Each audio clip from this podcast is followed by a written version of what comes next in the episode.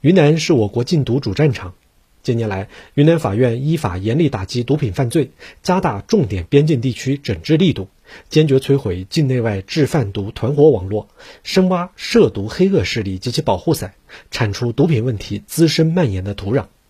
据了解，二零一二年一月一日至二零二二年五月三十一日，全省法院共受理毒品犯罪案件六万六千零七十七件，审结六万零七百二十八件。判处被告人六万一千六百二十三人，重刑率达百分之六十二点一三，远高于云南其他刑事案件平均百分之十四点七六的重刑率，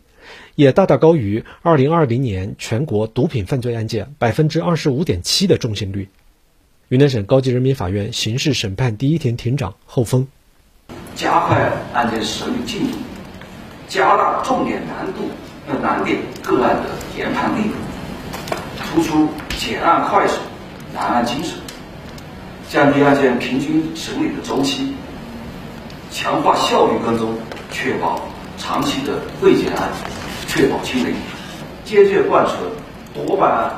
快办案、办好案、效率优先、平衡质量的工作要求。对每个法官的办案质量、效率和效果实行精准化考评，